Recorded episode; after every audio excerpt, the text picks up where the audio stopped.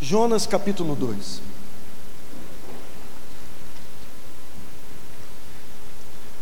Eu vou ler o capítulo todo, de 1 a 10. Abre a palavra, acompanhe comigo a leitura.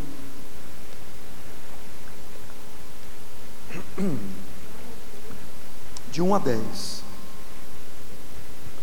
Jonas 2, de 1 a 10. Diz assim: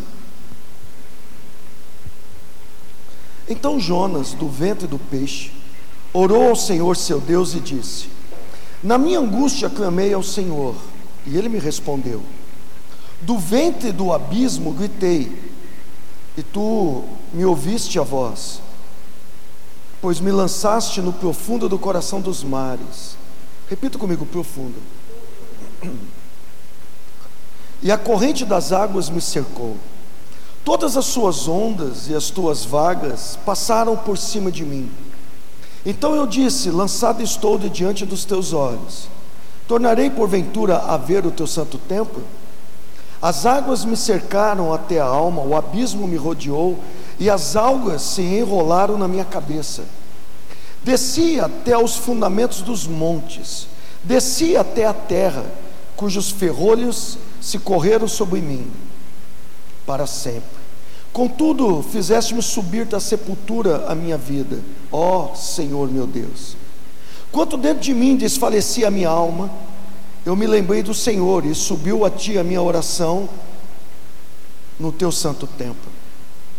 Os que se entregam à idolatria vã abandonam aquele que lhes é misericordioso. Mas com a voz do agradecimento, eu te ofereci sacrifício, o que votei pagarei, ao Senhor pertence a salvação. Falou, pois, o Senhor ao peixe, e este vomitou Jonas na terra. Amém, queridos? Senhor, diante da tua palavra, uma vez mais, pedimos a tua habilidade a tua unção é a tua habilidade para anunciarmos e fazermos a obra do Senhor como o Senhor mesmo faria. Por isso pedimos a tua unção, a tua habilidade, a tua capacitação aqui essa noite, não só para ministrar essa palavra, mas para entender e mais do que isso, que possamos viver à altura dessa palavra e nós oramos no bendito nome de Jesus. Queridos, eu quero trazer uma reflexão acerca da vida de Jonas. Quero pegar a vida de Jonas e trazer uma reflexão com um tema. E eu quero trabalhar com um tema essa noite. E o tema é abismos do coração. Repita comigo: abismos do coração. Por que abismos do coração? Por que, que eu coloquei esse tema? Veja, abismos fala de profundidade. E esse livro de Jonas está cheio de profundidade. Está cheio de coisas, situações profundas. E quando não são profundas, são extremas. Profundas ou extremas. Então eu coloquei abismos do coração. Veja, Deus fala para Jonas: vai a Nínive. E ele pega a extrema, o contrário, é, pega o extremo contrário, vai para Tarsis. Deus, então ele no navio, Deus traz todo aquele entendimento, aquele temporal, enfim, vocês conhecem a história. E Jonas está no profundo sono, profundidade. Quando ele foi lançado ao mar, nós vimos o que acontece, ele estava no mais profundo dos mares. Quando ele vai a Nínive, pega o avivamento, o negócio foi profundo. Foi um avivamento, toda a cidade se converteu. Mas depois também na sua ira e indignação também foi profundo. Então quando nós olhamos para a vida de Jonas, tudo era profundo. Ou tudo era extremo. Então, como eu ministrei ontem, Aquilo que afetar o nosso coração vai afetar toda a nossa vida. Aquilo que afetar o nosso coração para bom, tudo vai ser bom. Aquilo que afetar para mal, tudo vai ser mal. Tudo que afetar o nosso coração vai afetar toda a nossa vida. E muitas vezes as coisas acontecem na nossa vida é reflexo daquilo que está no coração.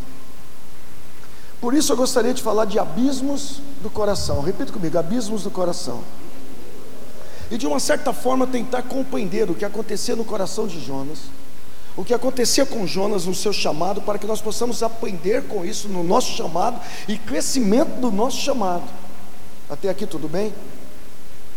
E o primeiro abismo ou profundidade que eu vejo é, se manifestar na vida de Jonas, na verdade, não está na ordem bíblica, é, mas é o ponto de partida de todo abismo. O primeiro abismo que eu vejo no coração de Jonas é o abismo da revelação sem conversão. Repita comigo: revelação sem conversão. Veja, Deus fala assim: vai pregar aos ninivitas. Ele não quis ir, ele vai para o outro lado. No navio, ele cai em profundo sono. Jogam ele no mar, um grande peixe engole ele. Desce na profundeza dos mares. Então ele se arrepende. Aí ele é vomitado. E é vomitado onde? Em Nínive. Aí o que ele faz? Ele pega, vem um avivamento. E ele fica desgostoso com o avivamento. Então ele olha para Deus e ele diz: estou arrepiado com o que ele diz. Capítulo 4. Não está na ordem, mas aqui é o ponto de partida de tudo. Não está na ordem bíblica, mas é o ponto de partida de tudo. Capítulo 4, verso 1 e 2. Com isso, desgostou-se Jonas extremamente e ficou irado. E orou ao Senhor e disse: E o que foi que ele disse ao Senhor? Ah, Senhor, não foi isso que eu disse, estando eu ainda na terra? Por isso me adiantei, fugindo para Tarsis, pois eu sabia que tu és clemente fugindo para Tarsis, porque eu sabia que tu eras clemente e misericordioso, e tardio em irar-se, e grande em benignidade, e que te arrependes do mal. Meu Deus. Veja, abismo da revelação sem conversão. Veja, embora essa realidade esteja só no capítulo 4, isso é o ponto de partida de tudo. Por que, que ele fugiu para Tarsis? Porque ele sabia que Deus era bom. Por que, que ele fugiu para Tarsis? Porque ele sabia que Deus era misericordioso, benigno. Por que, que ele fugiu para Tarsis? Porque ele teve a revelação do caráter de Deus. Êxodo 34, 6 e 7. 6 apenas, não precisa abrir, eu vou ler. E passando o Senhor, está tá ouvindo? E passando o Senhor diante dele, clamou: Senhor, Senhor, Deus compassivo, clemente e longânimo, e grande misericórdia e fidelidade a mesma revelação que Deus deu a Moisés, quando Moisés foi colocado na rocha e Deus passou, e Moisés então se ajoelha, Senhor, Senhor. E ele então fala das características de Deus. Deus compassivo, clemente, longânimo, algumas traduções falam tardio em irar-se de grande misericórdia. A revelação que ele teve de Deus, Deus não mudou, ele continua sendo esse mesmo Deus. É a mesma revelação que Jonas teve de Deus. A mesma revelação que Moisés teve, Jonas teve. E o que Deus esperava de Jonas? Que esta revelação que ele teve, ele a usasse na sua própria vida, essa mesma misericórdia estivesse na sua própria vida, para ele ministrar aos ninivitas. Mas ele disse: Senhor, eu não quis ir lá, exatamente por causa dessa revelação porque eu sei quem tu és, tu és bom, o Senhor ia perdoar todos eles. O Senhor é bom e ia dar mais uma oportunidade para todos eles. O Senhor é bom e não ia destruí-los. O Senhor ia restaurar a vida de todos eles. O Senhor não ia criticá-los, fofocar, derramar alguma, alguma fogo do céu para consumi-los. Pelo contrário, o Senhor ia perdoá-los, amá-los e levantá-los dessa terra. Por causa disso que eu não fui. Revelação sem conversão. Ouça. Apesar da revelação, ele não teve uma conversão genuína. Ele não teve revelação, ele teve conversão à revelação. Eu não estou falando de conversão no sentido de aceitar Jesus, de receber Jesus, de ter o nome arrolado no livro de membros de uma igreja. Eu estou falando de uma conversão no sentido de transformação, como eu preguei aqui ontem. Eu estou falando que Jonas conhecia Deus, mas ele não se deixou ser transformado por Deus. Ele não se deixou ser transformado à imagem e semelhança de Deus. É como se ele tivesse, dissesse assim: Deus, eu sei que tu és misericordioso, mas eu não quero ser. Deus, eu sei que tu és clemente, eu não quero ser. Deus, eu sei que tu és longânimo, mas eu não quero ser. Deus, eu sei que tu és amoroso, mas eu não quero amar todos. Eu quero amar só aqueles que me amam, só aqueles que estão perto de mim. Eu não quero amar aqueles que estão longe. Eu não quero amar aqueles que não me amam. Deus, eu sei que tu és perdoador, mas eu não quero perdoar. E essa mágoa restrita que eu tenho no coração? É esse nível de, de conversão que eu estou falando, de transformação à imagem e semelhança de Deus. Sabe, ele tinha uma revelação de quem era Deus, ele só não quis se converter a esta revelação. Todos nós temos e queremos revelação de Deus, e isso é muito bom. Eu acho que nós temos que ter mais revelação de Deus, do caráter de Deus, de quem Deus é. Mas eu penso que o nosso maior desafio, em primeiro lugar, é se converter a essa revelação. Se Deus é bom, por que, que nós não somos? Se Deus é misericordioso, por que, que nós não somos? Se Deus dá oportunidade para quem não está tão perto de nós, por que, que nós não damos? Se a primeira revelação não causar, se esta revelação, em primeiro lugar, não causar transformação em nossa vida, ao ponto de nos convertermos totalmente a Ele, para nos parecermos com Ele, então não adianta servir Ele. Porque, como nós sempre dizemos, primeiro é em nós, depois através de nós. Então, se primeiro é em nós, se nós não estamos parecidos com Ele, então não adianta nós queremos que seja através de nós. Então, aqui fica a primeira reflexão para essa noite. Será que, como líderes, pastores e líderes, nós temos convertido a revelação que nós temos tido do Senhor? Será que verdadeiramente nós estamos parecidos com Ele? Será, querido, que a revelação que nós estamos tendo tem mudado mesmo a nossa vida, ainda quando as coisas saem de forma contrária daquilo que nós pensamos, queremos ou imaginamos? O grande problema é que nós pensamos e imaginamos muito ao invés de nos render e ouvir o que o Espírito Santo está falando.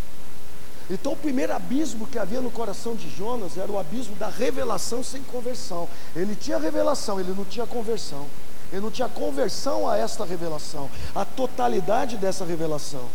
Ele tinha o conhecimento de Deus, ele não vivia este conhecimento de Deus na sua vida, ele não aplicava isso na sua vida. Revelação sem conversão fica apenas no âmbito de conhecimento.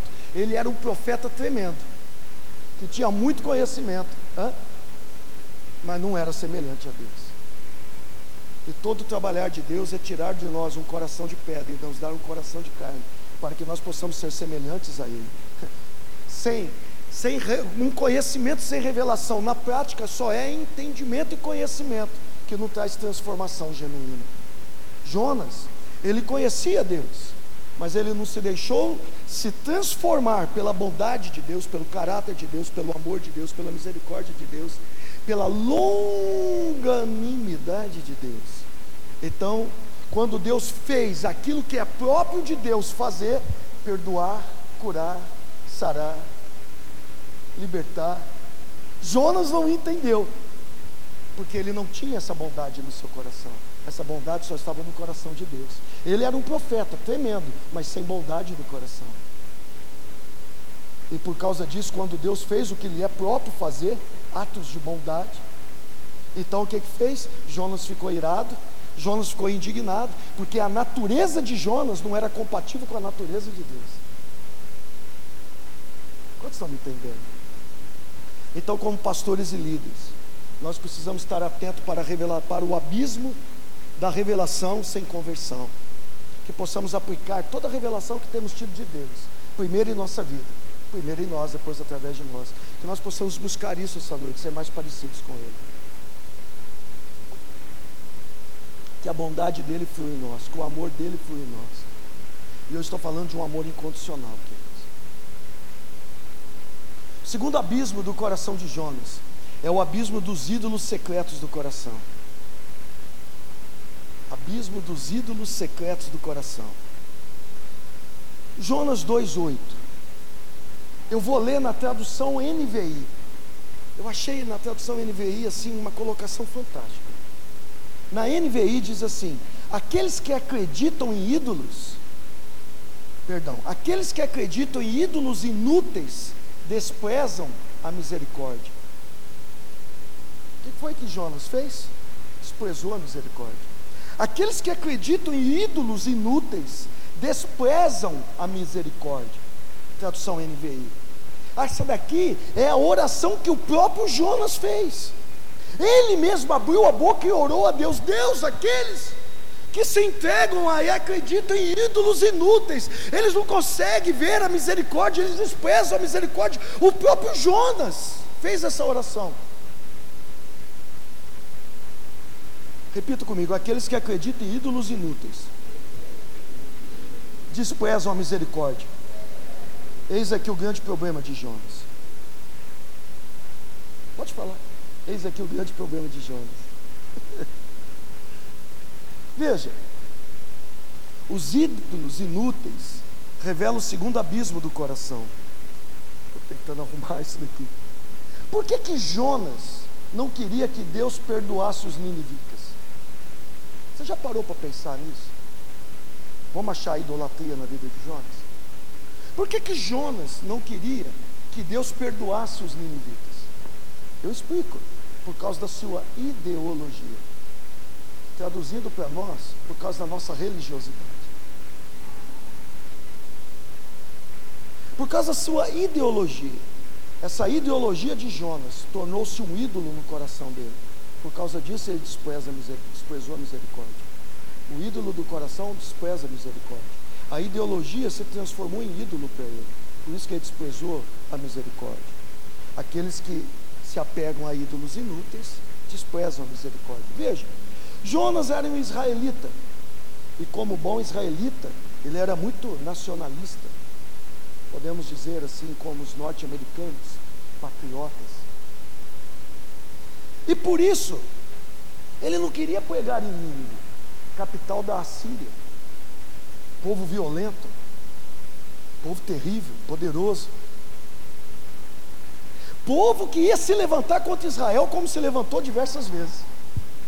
A ideologia dele era: eu vou pegar para esses caras que se levantam contra nós, eu vou pegar para esses caras que é mais poderoso do que nós, eu vou lá orar para Deus perdoar esses caras. Deus não pode perdoar esses caras, eles são inimigos de Israel. A sua ideologia se transformou em ídolo no seu coração, se transformou em idolatria. Então, em outras palavras, ele pensava: para que, que eu vou pegar para um povo que me oprime? Para que, que eu vou pegar e orar para quem me faz mal? Para que, que eu vou pegar e orar para aqueles que me perseguem? Não é exatamente isso que o Senhor pediu para nós fazermos? Não é exatamente isso que no Sermão do Monte está para nós fazermos? É exatamente isso que Jonas não queria fazer. Podemos ter razões para não orar por alguém, ou não acreditar em alguém, ou não pregar em alguém, mas estas razões, esse modo de viver, essas ideologias, pode se transformar num ídolo no nosso coração. E por causa disso, muitas vezes nós desprezamos a misericórdia, porque nós achamos que determinada pessoa, que determinado ministério, não pode ter a oportunidade de Deus, porque eu acho, porque eu tenho essa ideia, porque eu tenho essa religião, porque eu tenho esse método de vida, porque eu tenho essa forma de ver, e a pessoa não está vendo que isso se transformou um ídolo no coração dela, e por causa dessa idolatria, ela tem desprezado a misericórdia. Eu disse que o assunto é um pouco profundo. Foi o que aconteceu com Jonas. A sua, Jonas, a sua ideologia se transformou num ídolo dentro do seu próprio coração. Foi o que aconteceu com ele. Ouça, apesar de ser um profeta de revelações magníficas, Jonas permitiu que as raízes ideológicas se aprofundassem no seu coração e influenciassem o seu comportamento ao ponto dele desobedecer a Deus e se afastar do propósito de Deus a religião, a ideologia, aquilo que nós achamos, querido, sempre vai fazer com que a gente viva longe da misericórdia. E isso vai nos afastar do propósito de Deus. Sua ideologia se tornou uma idolatria secreta, profunda em seu coração. Por isso ele perdeu a identidade de Deus. Que identidade? De amor, de clemência, longanimidade, benignidade, de ser tardio em irar e de ter grande misericórdia. Os que se apegam a ídolos desprezam a misericórdia. Por que, que ele não conseguiu se compadecer dos ninivitas? Por causa dessa idolatria no coração. Afastou ele da misericórdia. Nós precisamos vigiar para que a nossa ideologia, para que a nossa formação religiosa, não é porque eu fui formado religiosamente de uma forma que isso é a verdade absoluta. Para que a nossa formação religiosa para que a nossa ideologia, ou até o nosso ministério, não venha se tornar um ídolo no nosso coração, ao ponto de nós desobedecermos os princípios eternos de Deus. Você quer um exemplo disso? Parábola do bom samaritano. Passou um pastor, um sacerdote, viu um moribundo, moribundo. O que, que ele fez? Passou de lado. Passou um levita, talvez o seu sacerdócio, a sua religião vã, fosse o ídolo do seu coração. Passou um levita, viu a mesma cena, passou de largo. Talvez o seu serviço se tornou uma idolatria no seu coração. Aquilo que ele fazia no ministério se tornou uma idolatria no seu coração. E eles não tiveram misericórdia. Tinham as suas razões e sentavam em cima das suas razões, mas não agiram com bondade e misericórdia. E não nós vemos aqui, nesse levita e nesse sacerdote, um ministério se tornando idolatria.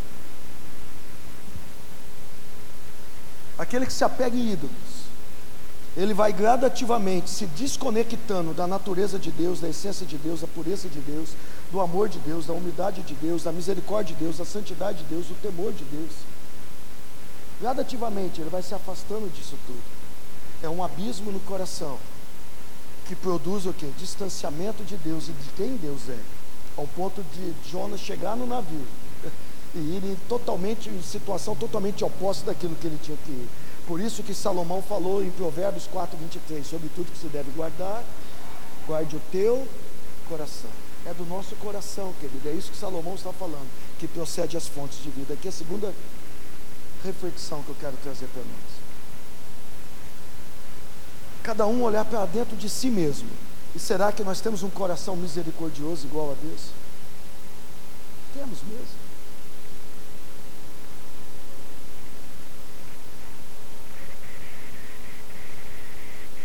misericórdia Será que temos mesmo? Não adianta eu julgar a Marisa, o Valdemir, a Cláudia. Estou falando eu julgar a mim mesmo. Será que o meu coração é misericordioso como é o coração de Deus? Quando fazem algo que eu não gosto, quando falam de mim, quando jogam pedra. Será que meu coração é misericordioso ao ponto de eu dar o benefício da dúvida ao invés de julgar meu irmão? ao invés de me levantar contra ele, colocar em risco até o meu próprio chamado?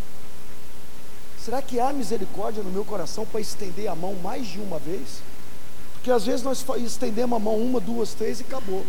Mas se a gente tiver que estender a décima segunda, a vigésima terceira, eu nem sei que número é esse, mas se tiver a milésima vez, será que nós temos misericórdia para isso, querido? Porque se nós não tivermos misericórdia, significa que existe ídolos no nosso coração. Porque o ídolos inútil nos afasta da misericórdia. Por isso que cada um tem que julgar a si mesmo. Ah, eu estou julgando o pastor Valdemir, então eu já sei que no meu coração não tem misericórdia.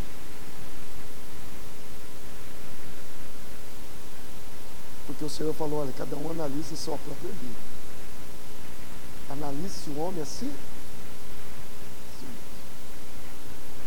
Vamos aqui na igreja, analisar aqui na igreja. Quantas necessidades tem aqui, queridos? Pessoas precisando de oração, pessoas precisando de libertação, pessoas precisando de conhecimento. Será que nós temos dito, ah, eu já orei por essa pessoa? Não vou orar mais não. Ah, eu já preguei por essa pessoa, cansei, não quero mais. Eu tive que me arrepender, queridos porque eu estou pregando algo que eu já falei.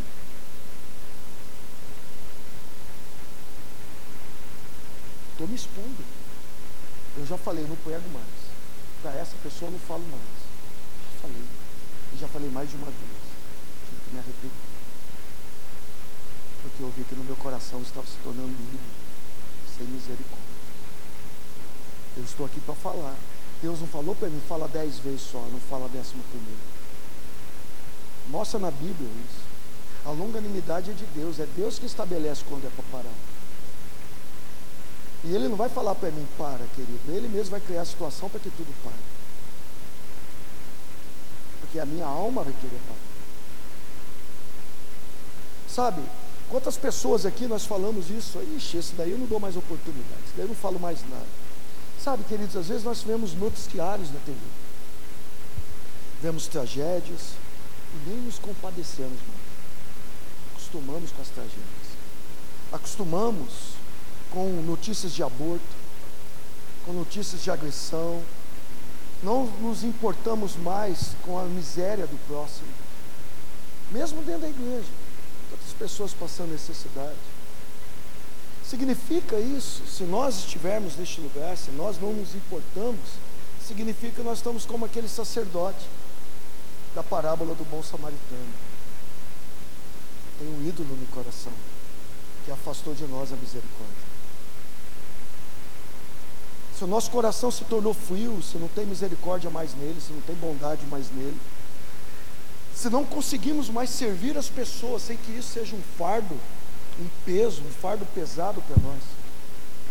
Se não tenho mais vontade de vir à igreja, de servir no ministério que Deus comissionou na minha mão, mesmo diante de tanta necessidade, é porque em mim não há mais misericórdia. E se em mim não há mais misericórdia, é porque tem um ídolo no meu coração. Quantos estão entendendo? Isso pode significar um ídolo oculto, secreto em nosso coração. Que são coisas tão sutis que a gente passa por cima, mas que vão se agravando, vão se avolumando. E quando nós vemos, nós estamos totalmente sem compaixão. E sem compaixão, sem exercer misericórdia. E essas coisas vão produzir o terceiro abismo, e qual é o terceiro abismo? É o abismo do, o abismo do vazio existencial. Jonas 2,3 Pois me lançaste no profundo, no coração dos mares, e a corrente das águas me cercou. Todas as suas ondas e tuas vagas passam por cima de mim. Mesmo nós sendo pastores e líderes atuantes no ministério, nós podemos entrar no vazio existencial. Porque toda vez que a nossa vida sai fora do propósito de Deus, toda vez que tomamos atitudes que nos levam para fora do propósito de Deus, toda vez que estamos desconectados com a motivação e propósito de Deus, nós vamos entrar no vazio existencial. Porque só há alegria, paz, gozo, quando nós estamos conectados nele e no propósito dele para a nossa vida fora do propósito dele, haverá um vazio existencial. Onde que há um preenchimento então? Quando eu me torno um com ele, quando eu sou transformado por ele, quando isso, a presença dele, a palavra dele, a verdade dele, como eu disse ontem, que muda as minhas ações, as minhas reações, meu modo de falar, meu modo de se comportar, o que eu vejo, o que eu ouço, o que eu faço, a forma de pensar, muda tudo. Jonas era um profeta, e mesmo sendo profeta, o vazio existencial dele era tão grande que ele pediu para morrer três vezes. Primeiro no barco, quando vem aquela tempestade, ah, me joga lá no mar, é melhor eu morrer mesmo. Joga lá no mar que acaba tudo. joga lá. Em outras palavras, ele estava dizendo: é melhor morrer mesmo, porque a minha vida não tem mais sentido eu me afastei do propósito do meu Criador. Ele mandou ir para a esquerda, eu estou indo para a direita.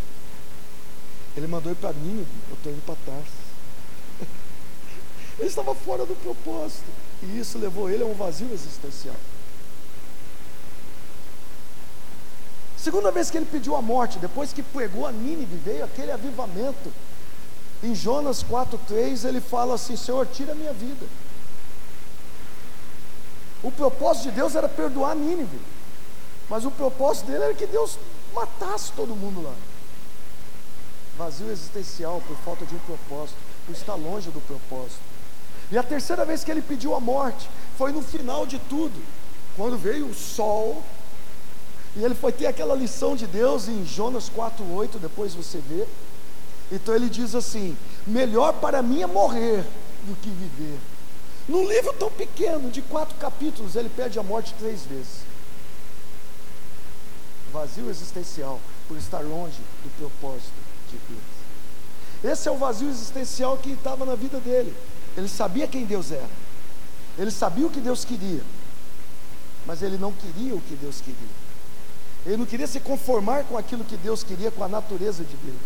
Então, aquilo foi desfalecendo ele por dentro. E ele entrou num lugar longe do propósito de Deus e num vazio existencial. A terceira reflexão que eu quero trazer aqui para nós hoje. Será que na nossa vida tem um vazio existencial? Será que na nossa jornada, de algum motivo, nós saímos fora do propósito e entramos por um caminho que Deus não mandou nós entrar? Então estamos pensando em desistir, parar. Será que nós estamos fazendo algo que Deus não mandou a gente fazer? Estamos passando aqui, daquilo que nos foi comissionado? Então entra um vazio existencial e a nossa vontade é desistir de tudo, é de apatia, de desânimo. Muitos querem parar, mas tem pessoas que querem morrer. se estamos neste lugar, precisamos pegar um caminho de volta. Volta para a presença de Deus, para o propósito dele para a nossa vida. Vocês viram aí os noticiários no último ano. Tantos pastores que se mataram. Tantos líderes. Pessoas boas, não eram pessoas más, se mataram. Em Ribeirão Preto, infelizmente, nós tivemos casos também. Todos nós temos dificuldade, a família, trabalho, a finança, ministério, são pressões diárias. E essas pressões muitas vezes fazem a gente pensar em desistir, retroceder. Alguns pensam até em morrer, porque estão vivendo um vazio existencial.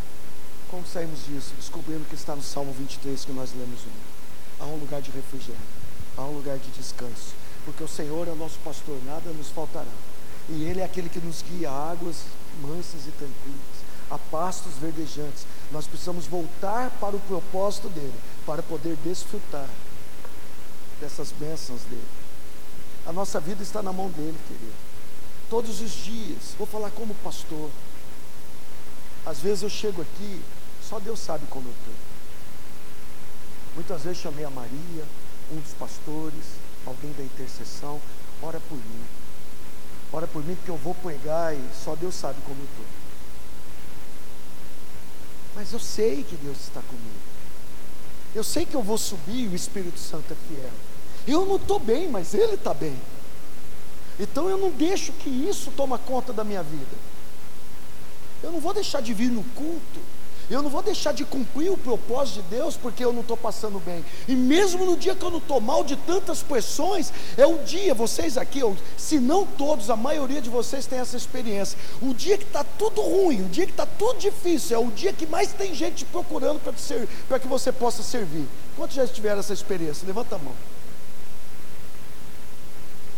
Parece que aquele dia que você fala, hoje eu não quero sair do quarto, tem 200 para você ministrar. Mas nós podemos ministrar, sabe por quê? Porque Ele está conosco, Ele cuida da nossa vida.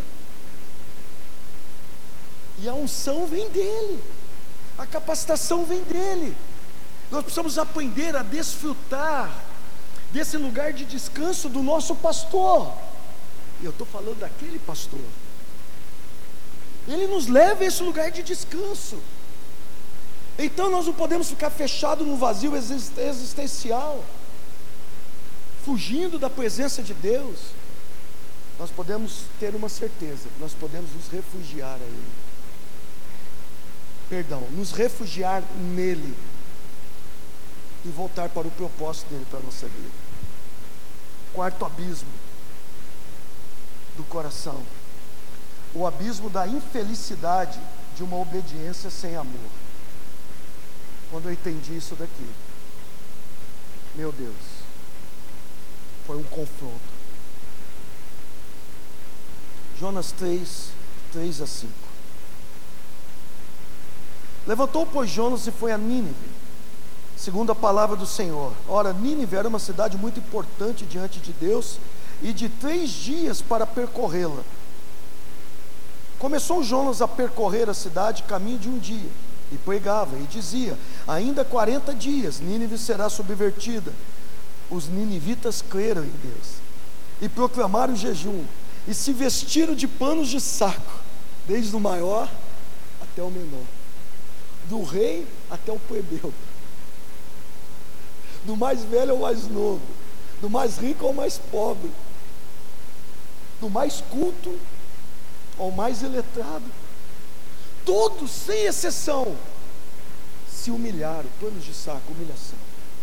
Todos, sem exceção, se humilharam, se renderam a Deus, jejuaram, se arrependeram do seu mau caminho. Que avivamento! Uma cidade inteira. Veja, ele prega, a cidade se arrepende, experimenta o avivamento. Que experiência tremenda. Imagina, Tars, a gente sai por Ribeirão Preto. Toda Ribeirão Preto se arrepende. Que experiência, cara. Ribeirão Preto é grande, vamos falar uma cidade pequena, Jardinópolis. Brodowski, menor, né? A gente sai por Brodowski. Imagina que experiência tremenda. Toda Brodowski se convertendo. Imagina então uma cidade maior como São Paulo. Eu não sei quantos habitantes tinha Nínive, eu não estudei isso. Mas era uma cidade grande. 120 mil? Era uma cidade grande. Eu não lembro disso. Tem aqui no livro? Bom, é a história.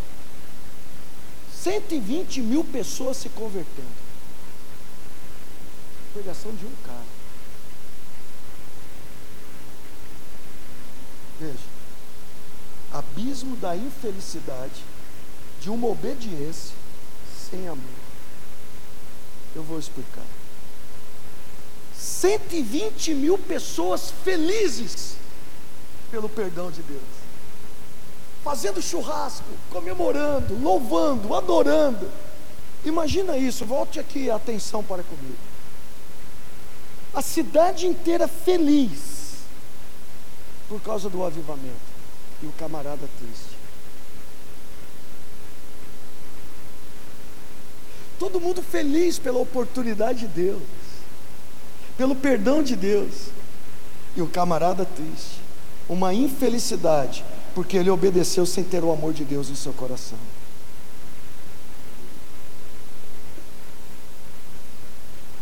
Aqui é a quarta reflexão.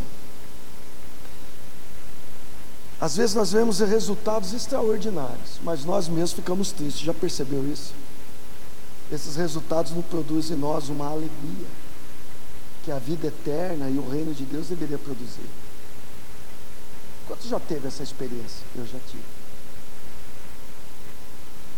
Isso torna uma pessoa infeliz e torna até a pessoa infeliz no próprio ministério que ela tem, no próprio chamado que ela tem. Nós precisamos cumprir o nosso chamado com amor, e o amor vai trazer um óleo de alegria. Quando nós vamos atender alguém, com amor. Quando vamos fazer uma visita, com amor. Quando vamos a um velório, com amor. Quando vamos a um hospital, com amor. Quando vamos falar de Jesus nas ruas, não é por obrigação, é por amor. Amor a Ele e amor ao próximo. Este amor não estava no coração de Jonas. Por isso todo mundo ficou feliz, menos ele, porque ele obedeceu religiosamente, mas ele não obedeceu por amor à obra. Ele não obedeceu por amor a Cristo, no caso a Deus. Ele não obedeceu por amor aos ninivitas. E a ausência de amor não traz óleo de alegria, mas a presença do amor traz o óleo da alegria. Não é só obedecer, é querer obedecer. Uma vez eu vi o pastor Dave, numa ministração que eu estava com ele em Belo Horizonte, e ele deu um exemplo de Kenneth Reagan. Um momento difícil que o Kenneth Reagan estava passando, eles eram da mesma cidade, amigos. Então, foi quando Kenneth Reagan descobriu que ele não seria um pastor. Mas eu, mais de 10 anos que eu sou pastor, mas eu não te chamei para ser pastor. Eu quero que você seja um evangelista, quero que você escreva livros para mim. Quero que você seja um mestre, melhor dizendo. Quero que você escreva livros para mim. E ele falou: Tá bom, Deus. Então ele deixou a sua função pastoral e foi se fechar, buscar conhecimento mais, para escrever livros. Só que a situação dele, o vazio existencial, as coisas não estavam legal ainda. Então ele foi a Deus e falou: Deus, eu já fiz o que o Senhor mandou. Ele falou: Você não entendeu, Kenneth. Eu não quero que você obedeça. Eu quero que você queira obedecer. Muitas vezes nós obedecemos religiosamente, isso traz um vazio existencial e traz a infelicidade de uma obediência sem amor. Então todo mundo fica feliz, menos nós. Todo mundo experimenta o avivamento, menos nós. Porque nós não fizemos pelo amor, nós fizemos pela religião. Nós fizemos pela. Como aquele negócio, Thales, que é fazer, fazer, fazer, como é que é? Não, tá. Não, é. Hã? É, que vai só fazendo, vai mecanicamente, mas é um outro termo. Ativismo. Nós fazemos por causa do ativismo. Porque nós não conseguimos ficar fora do ativismo. Então queremos ativismo. Então vamos fazendo compuls, com, compulsivamente. Ainda bem que eu tenho ajuda dos universitários. Mas toda vez que fazemos, sem que seja o verdadeiro amor de Deus, então nós experimentamos a infelicidade de uma obediência sem amor. Foi exatamente isso que aconteceu com Jonas. Ele obedeceu. O peixe vomitou ele lá. Que outra alternativa ele tinha? Nenhuma. Ele falou: agora tem que obedecer, já que eu estou aqui mesmo. Tudo bem, ele obedeceu. Houve um grande avivamento. o que aconteceu? Houve um resultado tremendo a obediência dele. A cidade toda se converteu, mas ele não teve o benefício da alegria eterna. Ele não teve o benefício do óleo da alegria. Toda vez que nós atuamos no ministério com amor, toda vez que nós fazemos por amor a Cristo e ao próximo, o óleo da alegria vem. Mas toda vez que nós atuamos no ministério com obrigação da religião, do ativismo, a obrigação, porque agora eu sou líder de tal coisa, eu tenho que fazer, né? Então todo mundo pode receber o benefício, as pessoas vão ser abençoadas, porque Deus é fiel, mas nós não teremos a alegria. Toda glória, eu costumo dizer muito isso, toda glória é a Ele. Mas eu não quero abrir mão da alegria de ter feito parte disso. Eu não quero abrir mão da alegria. A glória é dele. Mas eu me alegro com ele. A alegria ele divide conosco. A glória não, a glória é dele. E quando eu faço por amor a ele, ao próximo, esse óleo de alegria, é o que eu peguei ontem, cara. Ontem eu peguei isso, Filipenses 4,4, legais. Esse óleo da alegria vem na nossa vida. Toda vez que nós fazemos assim, é do tipo assim, ah, eu vou fazer por fazer, vou fazer porque eu tenho que fazer, esse óleo da alegria não vem. Pode até produzir resultados para os outros, não para nós. O cara era um profeta tremendo, mas o óleo da alegria não estava na vida dele. Só havia tristeza, indignação, revolta. Porque tudo que ele fez não foi por amor, foi por uma obrigação, por uma religiosidade, porque ele aprendeu tudo errado. Não é que ele aprendeu tudo errado, mas ele permitiu que algo errado se estabelecesse no seu coração. Por isso, queridos, muitos hoje têm perdido a alegria de servir no ministério. Porque perdeu o amor. Então acha culpado em tudo, né? No irmão, na irmã, no pastor, no líder, nisso, naquilo. São só desculpas esfarrapadas, como a gente tem ouvido há tantos anos. Mas um dia nós estaremos diante de um tribunal. E diante desse tribunal você nunca mais vai poder alegar ignorância.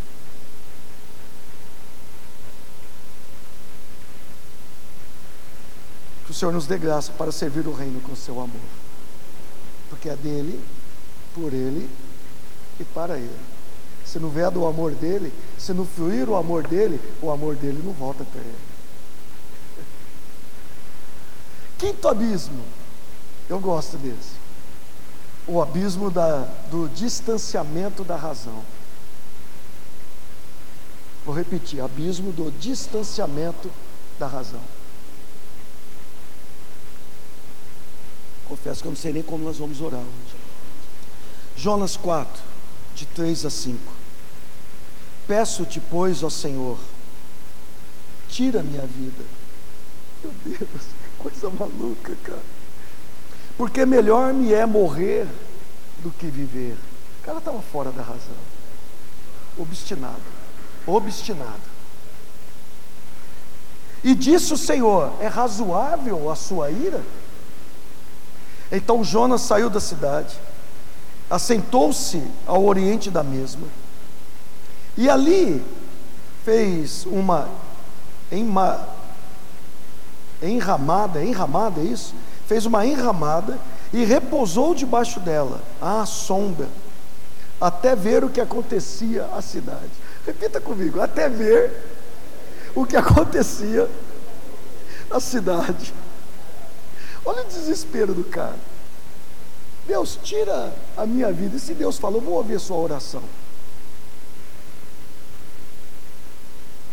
Hoje eu vou ouvir sua oração. Coisa doida, né? Totalmente sem razão, fora da razão. Fora da razão mental. Jonas sentou para ver se Deus ia mudar de ideia e se ia destruir Nínive. Ele sentou e falou: Quero ver o circo pegar fogo aqui. Agora eu quero ver o que vai acontecer. E Deus então perguntou: Tem razão essa sua ira? Jonas, há razão para tal comportamento? Sabe, queridos, hoje eu pergunto: há razão para torcer contra o crescimento do ministério de um irmão? Há razão para que eu me julgue melhor do que o meu irmão? Há razão para que eu queira que o meu ministério sobressaia sobre os outros? Há razão em haver falta de comunhão entre nós? Há razão em haver fofoca? Há razão em haver falta de perdão? Há razão em eu me julgar melhor, por isso eu não me humilho para pedir perdão? Há razão para isso? Ou será que nós estamos fora da nossa razão? Razão mental. Diante de tudo aquilo que nós conhecemos da palavra. Há razão para isso. Há razão para eu gostar somente daqueles que estão próximos de mim e não procurar conhecer outras pessoas. Há razão de eu não me envolver como líder com toda a igreja e ter comunhão com ela. Porque como que eu posso ministrar a pessoas que eu não tenho convivência com elas? Há razão para ficarmos irados, porque as coisas não aconteceram do jeito que nós queremos, no tempo que nós queremos, na forma como nós queremos. Aqui é a quinta reflexão, queridos.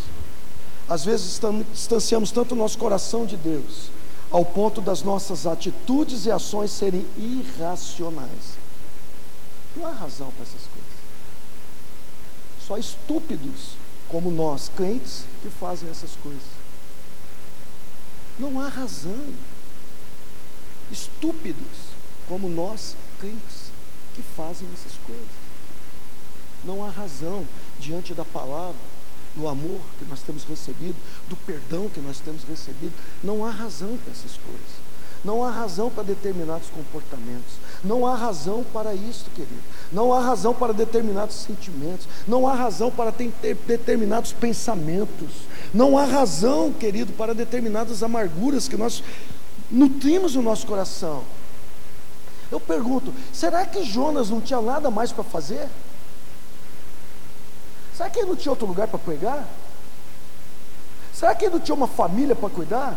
Não, ele não era casado, pastor. Eu não sei, eu não, não lembro se eu vi isso. Mas será que ele não tinha ninguém que ele podia cortejar para casar?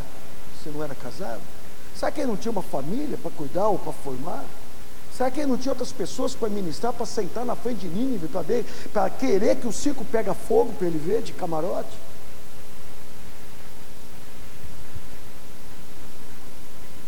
Não tinha, para voltar. Ele estava sendo totalmente irracional, queridos. E como aquela esposa traída, né? Que não consegue retomar a sua vida. Assim estão muitos crentes nas igrejas hoje. Tudo gira em torno de vingança, né? Ele vai ver só se eu não tinha razão. quer denegrir a imagem do ex-esposo, quer tirar os seus bens, vive falando que ele vai falir, que ele vai quebrar, que ele vai se dar mal, que vai cair a máscara, que vai perder tudo.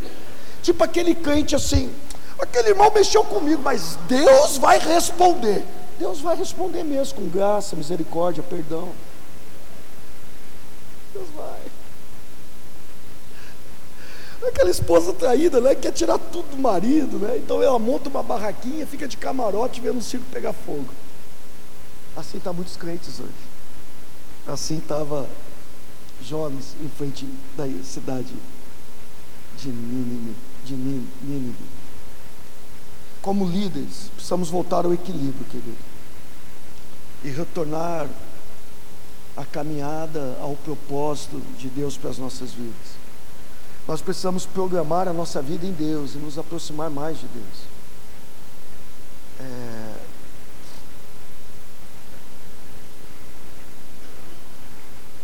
Voltar a ter as nossas prioridades em Deus. Jonas, ele fez algo absurdo.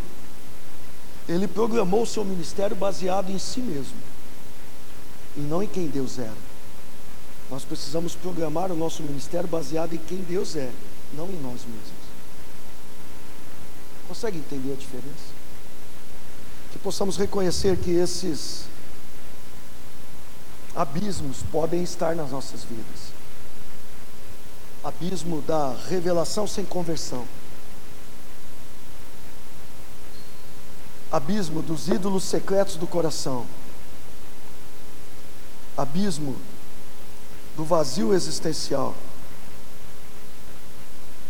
abismo da infelicidade, da obediência sem amor e abismo do distanciamento da razão.